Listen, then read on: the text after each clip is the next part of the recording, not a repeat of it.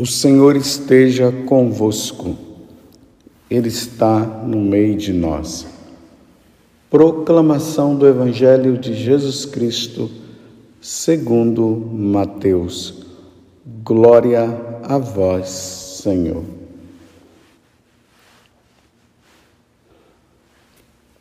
Naquele tempo, partindo dali, Jesus viu um homem chamado Mateus sentado na coletoria de impostos, e disse-lhe: Segue-me. Ele se levantou e seguiu a Jesus. Enquanto Jesus estava à mesa em casa de Mateus, vieram muitos cobradores de impostos e pecadores e sentaram-se à mesa com Jesus e seus discípulos. Alguns fariseus viram isso e perguntaram aos discípulos: Por que vosso mestre come com os cobradores de impostos e pecadores? Jesus ouviu a pergunta e respondeu: Aquele que tem saúde não precisam de médico, mas sim os doentes. Aprendei, pois, o que significa quero misericórdia e não sacrifício. De fato, eu não vim para chamar os justos, mas os pecadores. Palavra da salvação, glória a vós, Senhor. Meus irmãos e minhas irmãs, hoje a igreja celebra a festa do martírio de São Mateus. Segundo a tradição, Mateus ele morreu na Etiópia, depois de anunciar o Evangelho lá, cumprindo aquilo que Jesus havia dito para todos os apóstolos: Ide por todo o mundo e pregai o Evangelho. E vocês viram hoje que, na narração, que é segundo o próprio Mateus, ele estava na coletoria de impostos. Jesus passou. Provavelmente Jesus fixou os seus olhos nos olhos de Mateus e ali disse: segue-me. É importante notar que tanto Lucas como Marcos, quando narram essa passagem do Evangelho, da conversão de Mateus, Lá fala que o nome dele era, era Levi. Levi estava ali. Jesus olhou para ele, segue-me, e ele o seguiu. E depois ele passa a ser chamado de Mateus. Mas quem era Mateus? Quem era este homem que Jesus olha para ele e a partir da palavra deste chamado, segue-me, ele se levanta e segue Jesus. Nós precisamos olhar para Mateus em três etapas da vida dele. A primeira etapa é que Mateus era um publicano, ou melhor, um cobrador de impostos. Ele cobrava os impostos dos judeus. O lugar onde ele ficava era em Cafarnaum. Cafarnaum foi o lugar onde Jesus ele se utilizou para pregar o evangelho, pois a localização da cidade de Cafarnaum era propícia para isto. Então ali Mateus ficava sentado, coletando os impostos para Herodes, o rei Herodes, e em consequência para César. Por isso Mateus ele era muito odiado pelos judeus. E provavelmente Mateus estava se enriquecendo com esse trabalho. Embora fosse um trabalho humilhante, porque ele era odiado pelos judeus, mas ele estava sendo beneficiado com tudo isso. Uma parte para os judeus, ou melhor, ele poderia ter até cobrado a mais para poder ficar com uma parte e depois dar a outra para Herodes, que em consequência dava isso, dava esse dinheiro para César.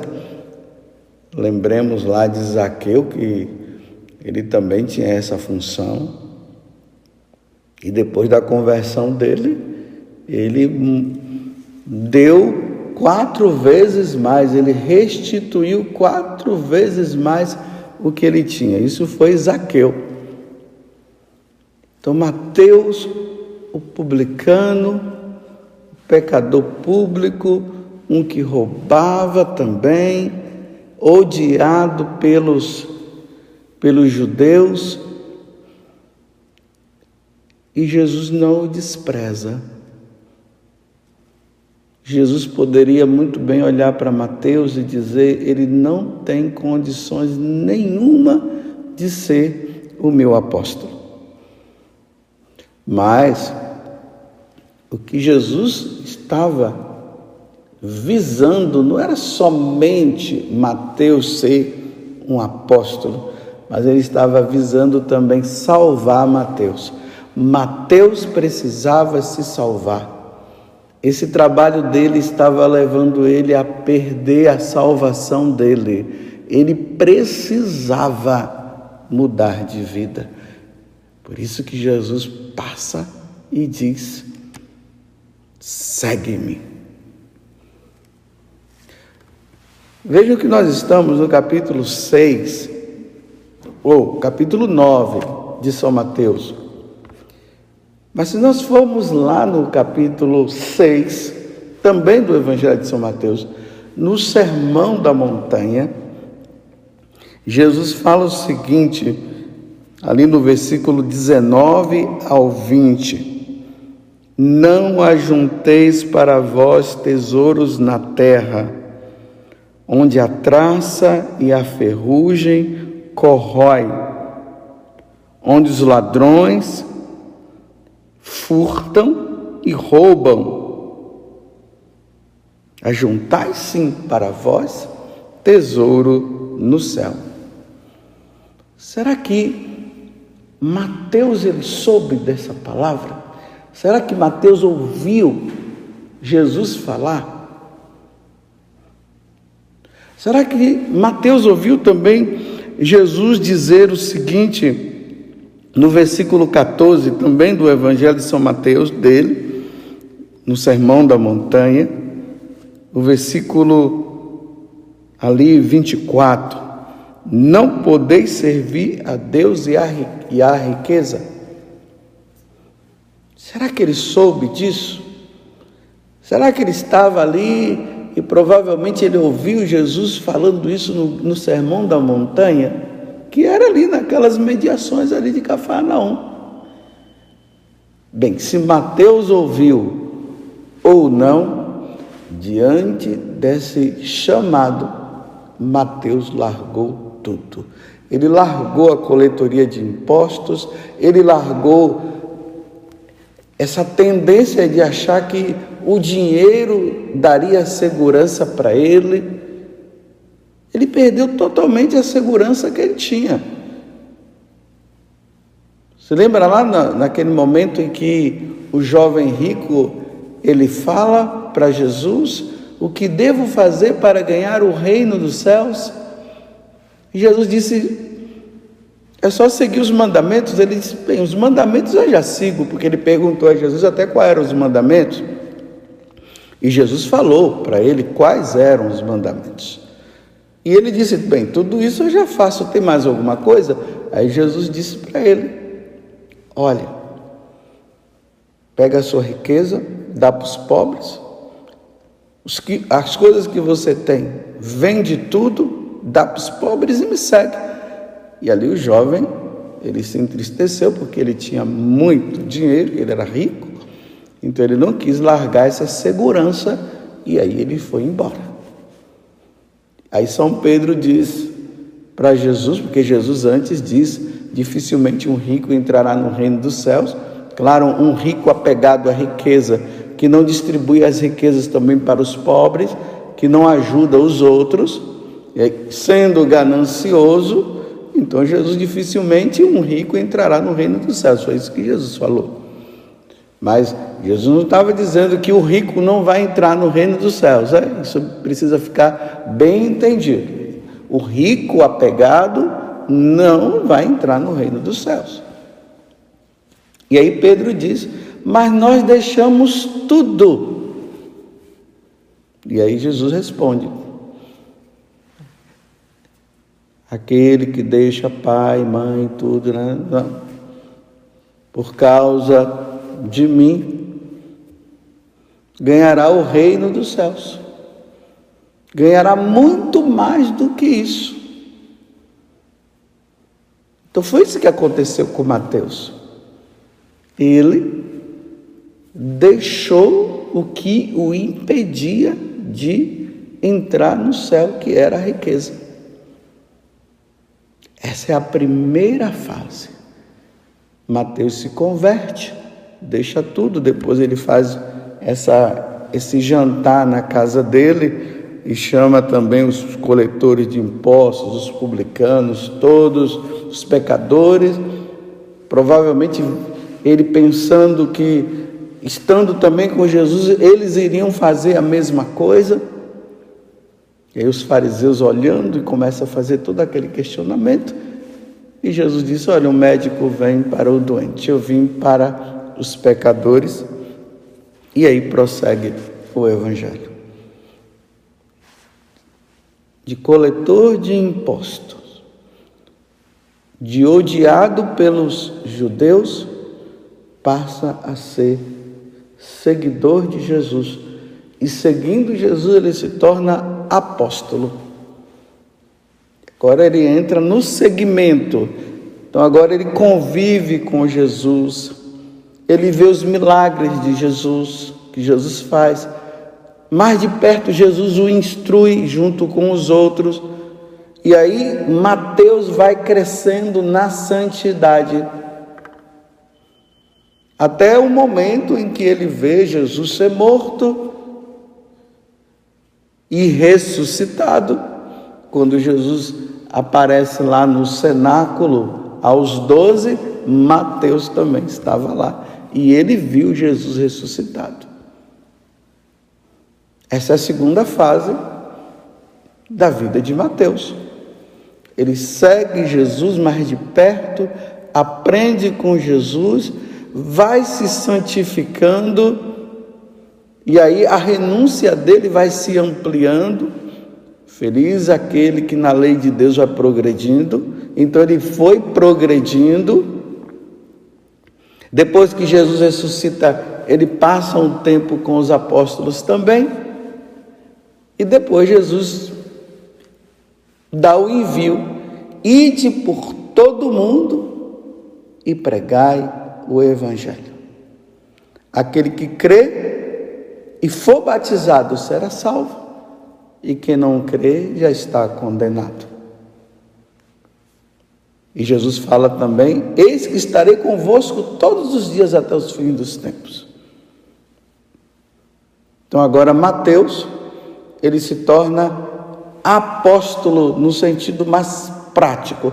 Ele vai pregar o evangelho. Lembrando também que Mateus estava no momento em que o Espírito Santo veio sobre os apóstolos e a Virgem Maria. Não podemos esquecer que Nossa Senhora também estava no momento em que o Espírito Santo veio ali no dia de Pentecostes. E Mateus vai pregar na Etiópia. Mas antes dele morrer, antes de acontecer a queda de Jerusalém, então Mateus, ele começa a escrever para os judeus. Agora, de apóstolo ele se torna evangelista. Vocês estão vendo as três fases na vida de Mateus? Coletor de impostos, se converte, torna-se apóstolo, apóstolo, é enviado após a ressurreição, mas ele recebe também a força do Espírito no dia de Pentecostes, depois ele se torna evangelista. Por isso que nós estamos hoje no Evangelho segundo São Mateus. Então ele escreve todas as experiências que Mateus teve com Jesus. Aí é só ler o Evangelho segundo Mateus que nós vamos ver todo, tudo aquilo que ele escreveu a respeito de nosso Senhor Jesus Cristo. Estão entendendo? E depois de tudo isso, depois do evangelho escrito na Etiópia, segundo a tradição, na Etiópia ele é martirizado. E hoje nós comemoramos a entrada de Mateus no céu. Uma vez que ele era apóstolo, uma vez, que ele não negou a fé, uma vez que ele morre, agora ele entra direto no céu, porque aquele que morre dando a vida por Jesus e pela igreja, entra direto no céu. Mas Mateus teve que largar a coletoria de impostos, ele teve que mudar de vida. Aqui eu pergunto para você. O que você precisa largar? Quando Jesus fala para o jovem rico, falta-te apenas uma coisa. Para o jovem rico era riqueza. Para Mateus era a coletoria de impostos. E aqui tem até um detalhe. Mateus poderia ser aquele o encarregado de cuidar das finanças, daqueles dinheiro que eles recebiam para a manutenção da vida deles. Lá no capítulo 8 do Evangelho de São Lucas fala que aquelas mulheres que haviam se convertido, dentre elas estava Maria Madalena, que havia expulso sete demônios. E ali diz que elas seguiam Jesus e ajudavam também financeiramente. Veja, a delicadeza de Jesus. Jesus não quis que Mateus fosse o, o tesoureiro. Poderia ter sido ele. Acabou sendo Judas, mas Judas acabou se deixando levar. Mas ele não, ele largou tudo, não ficou nada. Tudo que referia a essas coisas, Mateus agora tinha como tesouro Jesus Cristo. Jesus era o tesouro. A vida dele estava toda voltada para Jesus. E tanto estava voltada para Jesus que ele morreu dando a vida pelo Evangelho. Vocês entenderam? Você entendeu? De repente você é uma pessoa que é batizada, é católica, graças a Deus. Mas de repente ainda tenha alguma coisa na tua vida que esteja te impedindo de ser santo. De repente você é católico, está seguindo nosso Senhor, mas existe algo na tua vida que te impede de ser santo e ganhar o céu. Mateus era coletoria de impostos. E você? Você já refletiu aquele pecado, aquele pecado mortal que constantemente você está caindo? Que às vezes tem pessoas que até dizem, até com certo orgulho, é o meu pecado de estimação. Não, meus irmãos, nós não podemos ter pecado de estimação. Não, não podemos ter.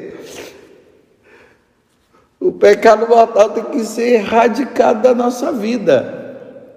E depois nós teremos que lutar pelos pecados veniais. Mas o pecado venial não nos tira da graça, o mortal tira. Então, qual é o pecado? O que está te impedindo de seguir Jesus? Eu vou dizer assim de forma mais prática. É o Dio. É isso que está te impedindo? Eu estou falando para os católicos. Quem não é católico quer viver desta vida, aí é problema deles. Para nós católicos, não. É o pecado do aborto que você ainda não confessou e precisa confessar?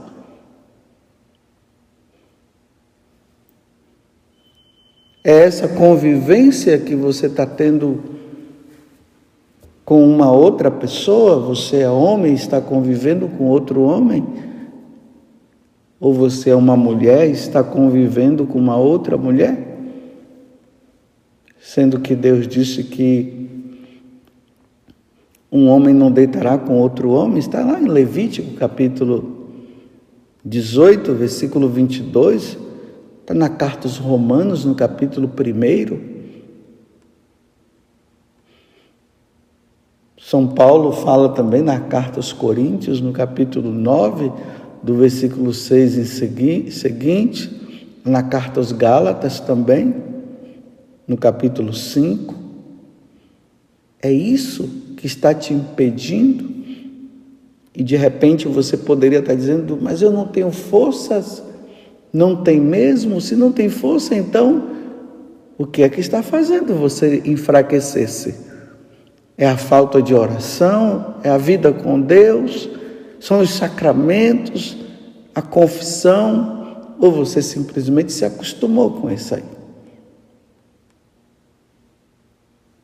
Ou você é daqueles que levanta a bandeira a favor da ideologia de gênero? Deus não é a favor da ideologia, da ideologia de gênero, não. Deus não é.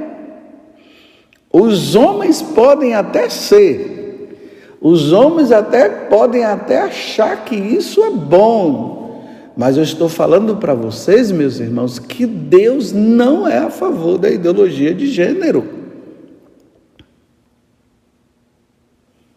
E a corrupção? Porque Mateus ele vivia também a corrupção. Você é daquele tipo que, é, que segue Jesus, mas ainda não largou essa questão da corrupção? Desvio de dinheiro, o dinheiro é para uma finalidade e pega o dinheiro para outra finalidade.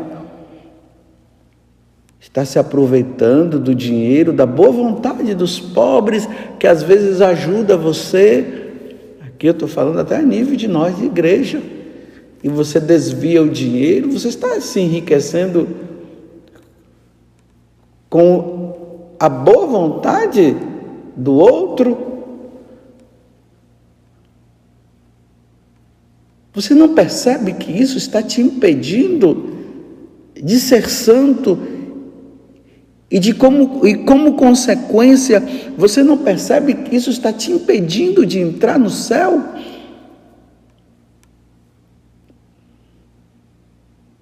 Você vai levar uma vida de Levi ou uma vida de Mateus? Estou usando aqui uma metáfora, porque, vamos dizer, Levi, o cobrador de impostos. Mateus, aí muda o nome, o seguidor de Jesus. Na sua vida, você está seguindo Jesus, porque aqui eu estou falando até de algo contrário, olha bem. Mateus vivia uma vida errada seguiu Jesus, se tornou apóstolo e evangelista. E não voltou mais à vida velha. Mas hoje está o inverso para nós católicos. São os católicos que se tornando pagãos. Então, depois de uma vida de santidade, aí está levando uma vida de pagão, está voltando. Olha o que o Salmo diz: Feliz o homem, feliz a mulher que na lei de Deus vai progredindo você está regredindo. Depois de um segmento de Jesus, você está regredindo, voltando à vida velha.